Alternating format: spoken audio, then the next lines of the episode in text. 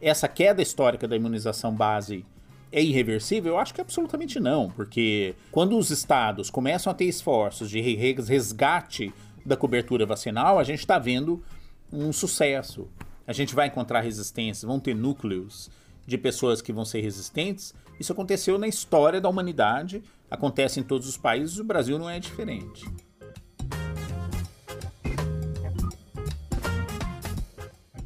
Um dos principais fabricantes de imunizantes do país, o Butantan, teve papel essencial durante a pandemia da Covid-19. Mas não é de hoje que a instituição, que é também um grande centro de pesquisa e ensino, faz a diferença na saúde do país. O atual diretor, Esper Calas, que é também professor titular da Faculdade de Medicina da USP, é o entrevistado desse episódio. Hoje a gente vai falar de como um país que tem uma longa trajetória na vacinação com uma aceitação das vacinas por grande parte dos brasileiros, teve de lidar com resistência durante um momento tão sensível e urgente a pandemia do novo coronavírus. Um país que viu também nos últimos 10 anos uma queda histórica na vacinação de base das crianças. Na conversa que você escuta a seguir, o diretor do Butantan associa essa resistência à vacinação do novo coronavírus a interesses políticos e essa queda histórica a diferentes fatores, como a falta de investimento. Eu sou Luara Calvenic e este é o podcast da semana.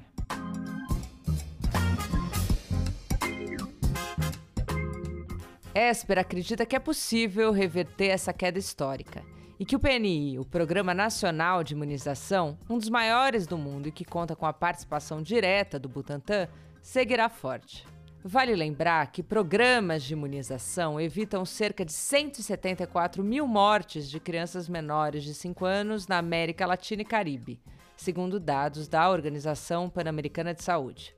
Portanto, se a gente não recuperar essa queda, doenças que já estavam erradicadas no país, como sarampo e a poliomielite, que causam sequelas no desenvolvimento, especialmente das crianças, e também a morte, podem voltar a assombrar o país e o mundo. Escuta esse nosso papo.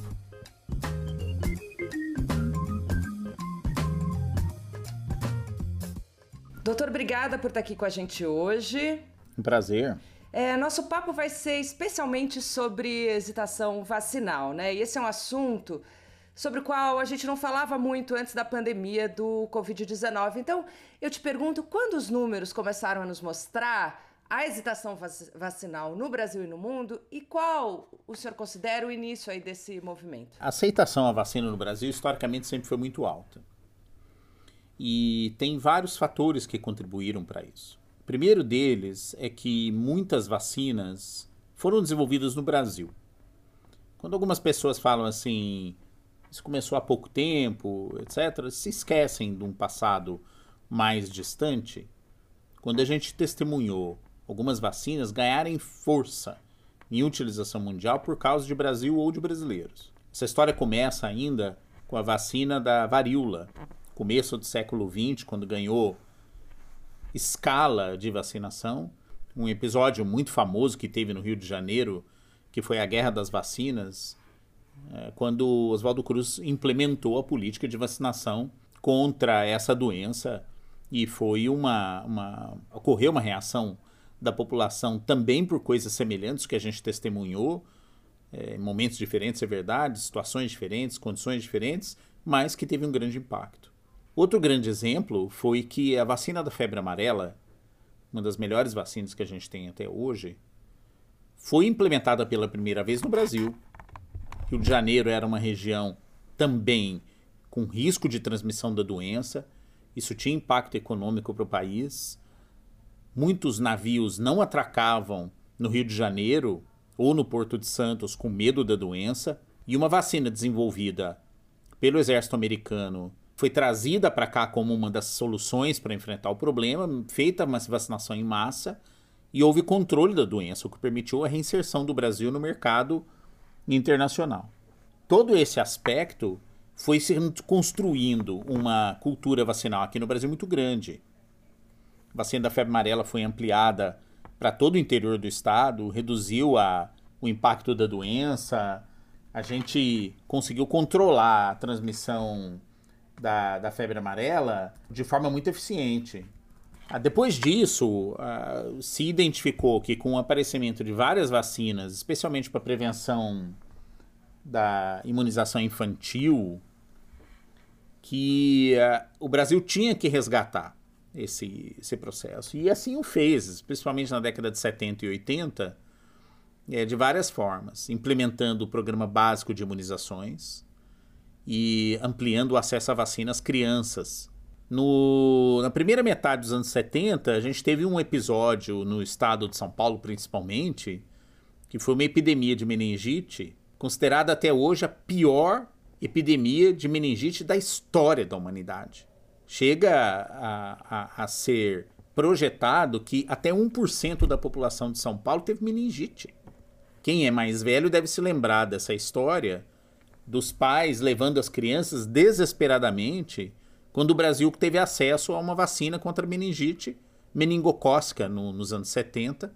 Essa história não teve uma repercussão na mídia muito grande, porque a gente vivia sob julgo de um regime militar que restringiu o acesso a essa informação àquela ocasião. Mas todo mundo se lembra, e eu me lembro disso, eu era pequeno ainda. Meu pai pegou eu e minhas duas irmãs, botou no carro, a gente ficou horas e horas em estrada de terra no sul de Minas Gerais, porque teve uma cidade que recebeu vacina primeiro.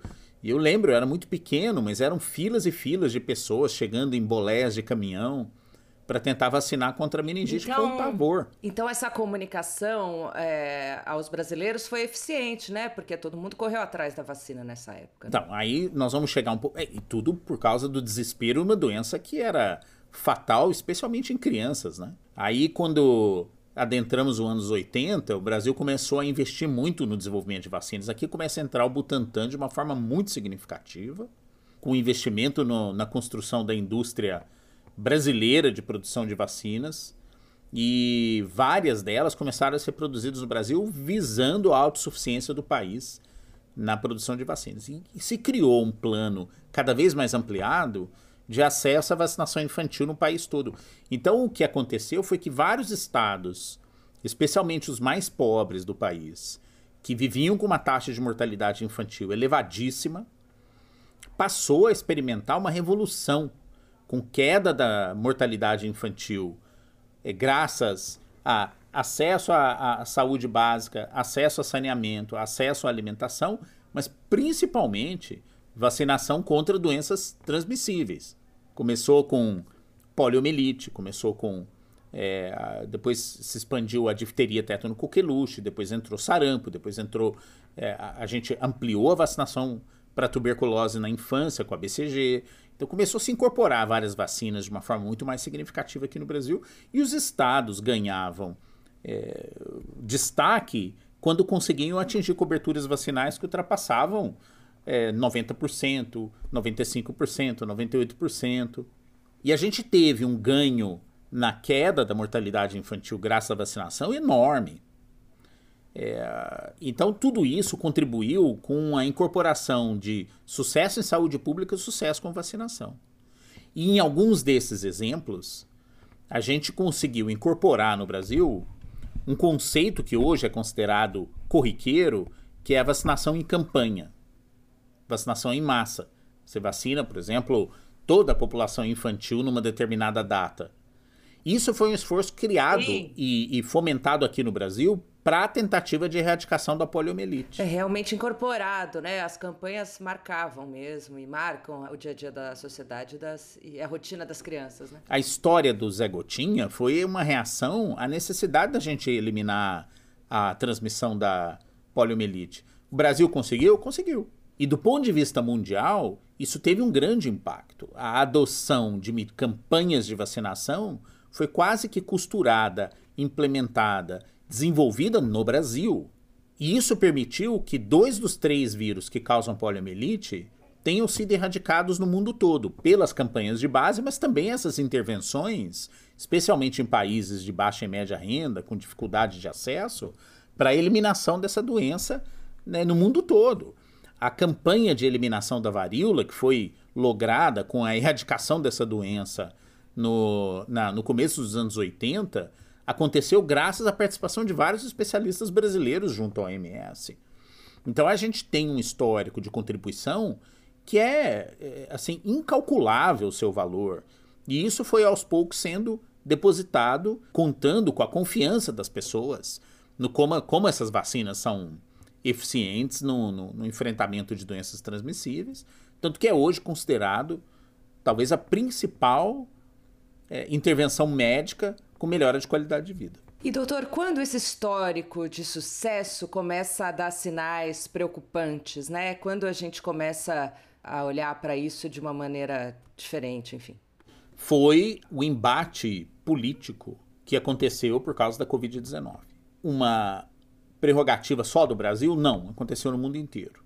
Teve um setor de, da sociedade de todos os lugares que usaram narrativas falsas para colocar em dúvida eficiência das vacinas contra uma nova pandemia que aconteceu.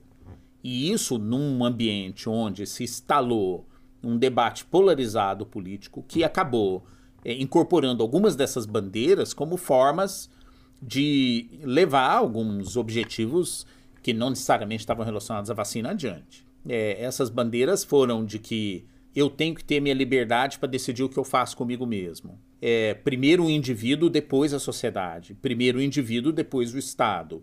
Tudo isso dentro de uma perspectiva onde se esperava que a população tivesse uma cobertura vacinal em massa para prevenir a transmissão de uma doença que estava chegando nova, acabou levando a um, uma reação de grupos que tinham esse tipo de, de posicionamento.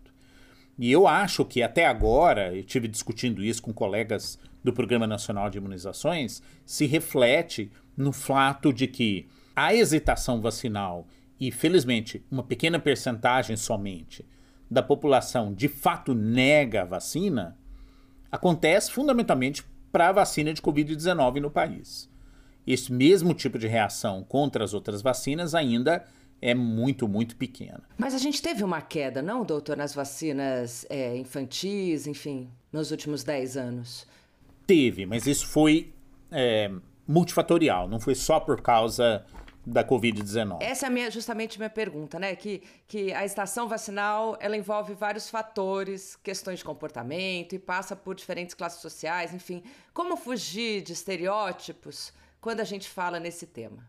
É, porque, é, como você salientou, é uma coisa que contou com várias contribuições. A primeira delas é que nós sofremos uma intervenção, é, um, um, um, impacto econômico no Brasil desde ao redor de 2014, 2015, que interferiu em várias atividades, inclusive de da, da manutenção da, da, da, importância do acesso à vacina aqui no Brasil. A outra coisa, porque o, o investimento que existia dentro do programa de imunizações foi diminuindo ao longo do tempo, houve desmobilização, especialmente no Ministério da Saúde, algumas secretarias, e depois isso acabou vindo, é, inflamando é, quer dizer, estava na base do que surgiu a seguir, que foi esse debate polarizado, politizado na implementação de uma nova vacina que teve que ser feita é, num prazo recorde. Então tudo isso acabou se somando e levou a essa queda histórica. Aí você fala assim, essa queda histórica da imunização base é irreversível? Eu acho que absolutamente não, porque quando os estados começam a ter esforços de resgate da cobertura vacinal, a gente está vendo um sucesso. O próprio estado de São Paulo conseguiu já reverter várias dessas tendências em todas as vacinas. Ainda não atingiu os níveis pré, é, o que se observava, né, especialmente no, no, no, antes de 2015, mas eu acho que está no caminho de fazer isso. E o governo federal também está fazendo um esforço muito grande para fazer esse resgate. A gente vai encontrar resistências, vão ter núcleos de pessoas que vão ser resistentes. Isso aconteceu na história da humanidade, acontece em todos os países, o Brasil não é diferente. Mas eu acho que aqui a gente tem um espaço mais folgado para tentar resgatar essa queda que aconteceu nesse, nessa última, talvez esses últimos oito anos, mais ou menos. A gente vive o fim da emergência sanitária relacionada à Covid-19. Passado esse tempo, o que, que a gente aprendeu e o que, que a gente pode ensinar em relação à vacinação, na opinião do senhor? Não, a gente aprendeu um milhão de coisas. Eu acho que eh, a primeira coisa é que o prazo que a gente tinha para desenvolvimento de vacinas era muito longo. Não se tinha um senso de urgência. Antes era. Se estabeleceu é, critérios e, e, e, e marcos necessários no desenvolvimento de vacinas nas, nas, últimas décadas, que foram se transformando cada vez mais rigorosos. Eu acho que, tudo bem, prioridade máxima é adotar qualquer produto de uso médico, e vacina não é diferente, é, o, critério de segurança. Você tem que usar um produto seguro. E esses, esses marcos regulatórios foram se colocando ao longo do tempo e atrasando esse desenvolvimento a despeito do avanço tecnológico. O que a gente percebeu é que no momento de emergência você consegue transpor esses marcos regulatórios, transpor as necessidades observadas de segurança num período muito mais curto. Muita gente fala assim: você provou vacina às pressas. Não, senhor. A vacina não foi aprovada às pressas. Ela atendeu uma emergência sanitária. A gente deixou de lado as exigências dos marcos regulatórios e de segurança na aprovação dessas vacinas? A resposta é não. Foi tudo feito de acordo. Os estudos de desenvolvimento foram feitos de acordo. Agora, o que a gente aprendeu é que a gente conseguia fazer muito mais rápido do que a gente estava fazendo. E isso foi uma, um, um, um, um aprendizado enorme, porque você consegue adotar várias dessas políticas que se empregou no momento de crise sanitária nos momentos onde ela não existe. E a gente tem um, um hall de produtos candidatos que podem chegar para enfrentar doenças preveníveis com vacinas muito grande que precisa ser explorado. E isso vai diminuir o impacto de doenças que para alguns grupos são mortais, para outros diminuem a, a, qualidade de vida e finalmente para uns reduzem capacidade de trabalho, absenteísmo, etc. Muito grande. Eu acho que a gente tem que é, aproveitar esse aprendizado. Isso é uma das grandes coisas que a pandemia me ensinou. A outra coisa que a gente percebeu é que nós não estamos preparados ainda da melhor maneira para comunicar com a população desses avanços. E isso é uma falha que a, a comunidade científica e de saúde pública, infelizmente, experimentou durante esses anos e a gente precisa sentar e ver que, de que qual que é a melhor forma que a gente tem que dialogar com a população. E a gente também foi capaz de identificar dentro da nossa sociedade muitos grupos que são absolutamente mal intencionados que, embora a gente possa não ter encontrado o linguajar mais apropriado para comunicar todos esses avanços extraordinários que aconteceram durante a pandemia à população, tem alguns grupos que agem de má fé, que agem com sentido negativo. E eu acho que o que, que pode estar por trás disso? Por que, que alguém vai fazer um negócio desse? Vai querer criar notícias falsas, explorar dados falsos? Tem várias hipóteses, mas uma delas é autopromoção, acesso a poder, e o outro é o ganho financeiro em cima de, dessas situações. E aí, essas pessoas que usaram desses artifícios têm que ser responsabilizadas criminalmente pelo que elas fizeram. Então, a gente encontrar esses caminhos para é, se preparar para uma próxima é, pandemia, e ela vai acontecer em algum momento, não é questão de, de, de, de ser, mas quando a gente está melhor instrumentalizado para enfrentar essas situações. O senhor falou de, da necessidade de comunicação com a população, de investimento, né, para que a, vacinação alcance níveis aí adequados. Falou aí do risco de outra pandemia, de doenças evitáveis, né? Queria falar sobre isso. Assim, ele há uma pesquisa aí que mostra que esse que esse risco ele atinge o nível mais alto ali nos últimos 30 anos devido à queda de cobertura vacinal nas Américas, assim. São mortes evitáveis, né? O que, que o senhor prevê para os próximos anos, caso esse quadro não seja transformado? A reintrodução de várias doenças que a gente não via mais. A gente teve uma amostra disso alguns anos atrás, um pouco antes de aparecer a epidemia de Covid-19. É, especificamente no ano de 2019, o Brasil teve alguns surtos de sarampo aqui. Aí alguém fala assim: ah, mas sarampo é uma doença banal, benigna. Se não existisse vacina para sarampo no mundo, o número de crianças mortas da doença não seria 200, 300 mil como é, mas seria 6 milhões por ano. A gente viu o, alguns casos, alguns surtos muito pequenos de poliomielite aparecendo. Eu não consigo imaginar alguém que acha que tudo bem a criança pegar a poliomielite e ficar paralítica para o resto da vida. Usar a palavra paralítica até é um termo pejorativo, não é, mas é as pessoas que têm, têm deficiências é, físicas, etc. Mas na perspectiva de uma doença evitável, isso é inconcebível. E esses riscos estão sendo é, revisitados, a gente está vendo que em algumas circunstâncias eles passam a ser reais graças à não cobertura vacinal. Então eu acho que esse é um cenário que infelizmente é ruim, mas ele é possível se a gente não reverter isso. Quantas novas pandemias, ah, o que o, a, a Covid-19 nos ensinou é que a gente tem que.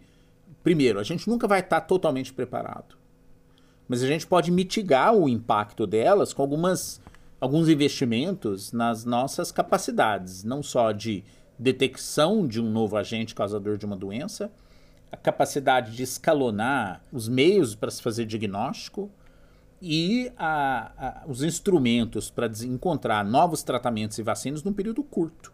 E é, tudo isso é possível, como foi demonstrado durante a pandemia de Covid-19. Doutor, e para finalizar, a cobertura vacinal, né, como o próprio nome diz, ela deve cobrir muita gente, né, a sociedade como um todo.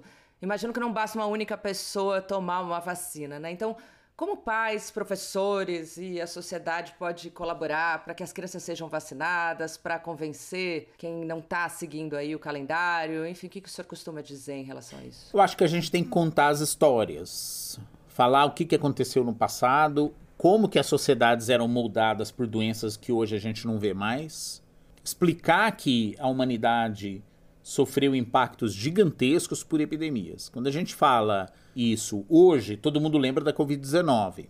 Agora, basta ir um pouco mais atrás para lembrar que a economia do Brasil não, não alavancava por causa de malária e febre amarela no Rio de Janeiro e em Santos. Basta falar que a peste negra matou um quarto da população europeia nos idos tempos quando aconteceu a grande eh, onda de, de peste negra. Basta contar que, não vamos muito longe, 2016, a taxa de natalidade do Brasil caiu 5,6% por causa de uma doença chamada Zika. A própria Covid-19 trouxe não apenas mortes, como uma crise econômica global, né? Olha, a Covid-19 matou mais de 1% das pessoas acima de 60 anos no Brasil. Nós temos vários desses exemplos. Agora, é, é, qualquer debate racional vai ser muito capaz de demonstrar como esses impactos foram inequívocos, não é? E eu acho que a gente contar com oportunidades de trazer isso desde a fase de formação intelectual das pessoas até a, a manutenção, a, a, educação continuada da sociedade como um todo é fundamental. Ótimo, doutor. Eu te agradeço pelo papo. Se você gostou desse podcast, eu te convido a ouvir os episódios anteriores. A gente já falou com nomes como o produtor musical Felipe Vassão sobre o uso da inteligência artificial na música, com a chefe Tássia Magalhães, que vem sendo premiada por seu trabalho no restaurante Nelita, em São Paulo, e com o cineasta e autor do livro Arrabalde, João Moreira Salles, sobre a Amazônia. Em plataformas de áudio como Spotify e o Deezer e no site da Gama, você pode ouvir o podcast da semana com roteiro e apresentação de Luara Calvenic, este é o podcast da semana. A cada sete dias, um tema novo para você. Até semana que vem.